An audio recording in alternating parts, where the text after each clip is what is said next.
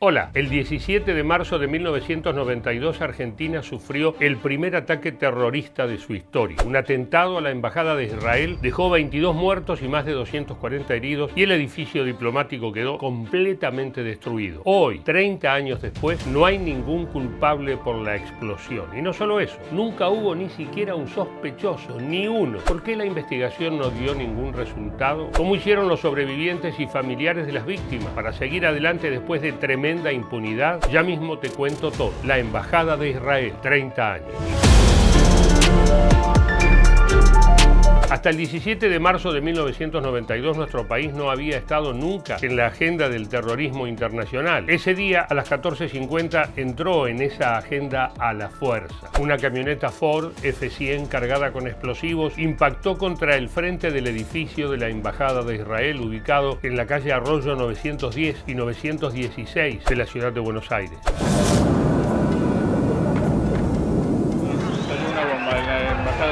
las imágenes que todos registran en estos momentos es pleno rescate del Cuerpo de Bomberos de la Policía Federal.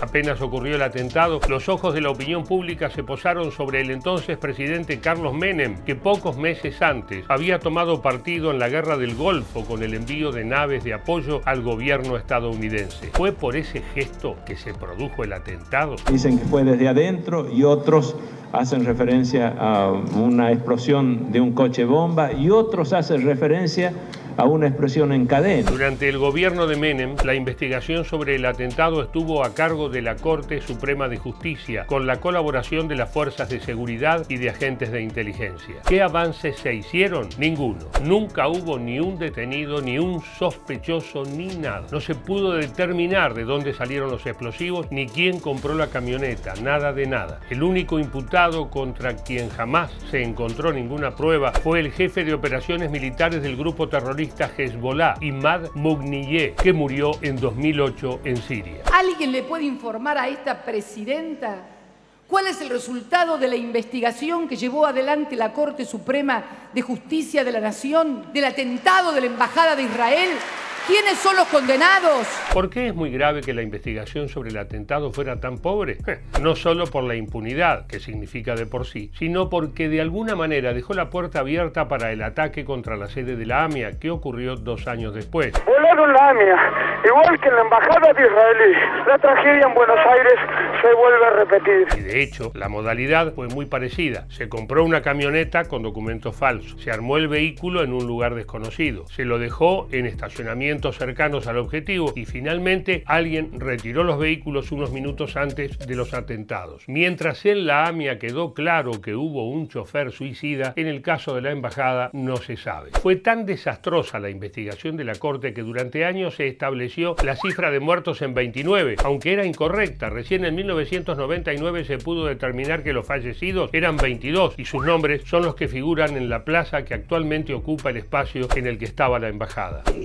Separa a mí frente a ustedes ahora y a mí debajo de las urnas son 30 años. Y esto es mi primer pensamiento cuando me hablan de 30 años. La segunda es con las víctimas, con los familiares. Y la tercera es que todavía falta justicia. Estamos pidiéndolo. Ojalá que un día llegue. Vos estabas entonces a esta altura, aproximadamente, casi llegando a Suipacha. Sí, yo me acuerdo de la explosión perfectamente. Escuché el ruido y después casi no me acuerdo más de nada. No, no. Después tengo recuerdos muy comparados.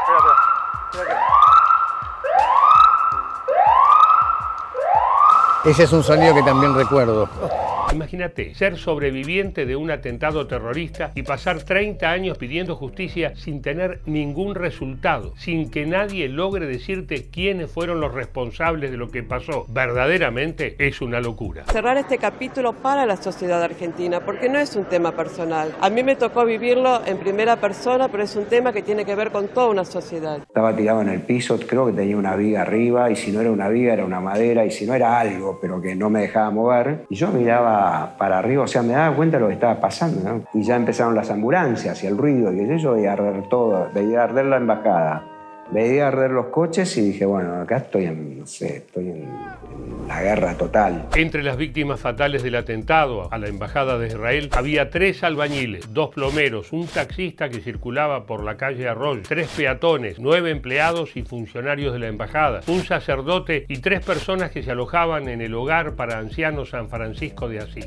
Además, el atentado dejó cientos de sobrevivientes y de historia. Escuché la bomba y hice así y apreté y salió primero un honguito y después, sí, después ya salió un hongo más grande y ahí entré a correr por acá. Durante estas tres décadas, cada año, familiares de las víctimas y sobrevivientes realizan un acto para mantener viva la memoria. En este último tiempo, con la pandemia por COVID, se hicieron actos virtuales que visibilizaron los rostros y las voces de personas que presenciaron el atentado. Por ejemplo, en el año 2020, la Embajada de Israel difundió una campaña llamada El terror mata, la humanidad salva. Terror es no saber a qué te estás enfrentando. Cuando llegué al lugar había como una sensación de que no se sabía qué pasaba, se veía una nube de humo. La gente salió a ayudar, no sabía si la escena era segura. Y empezamos a levantar piedras.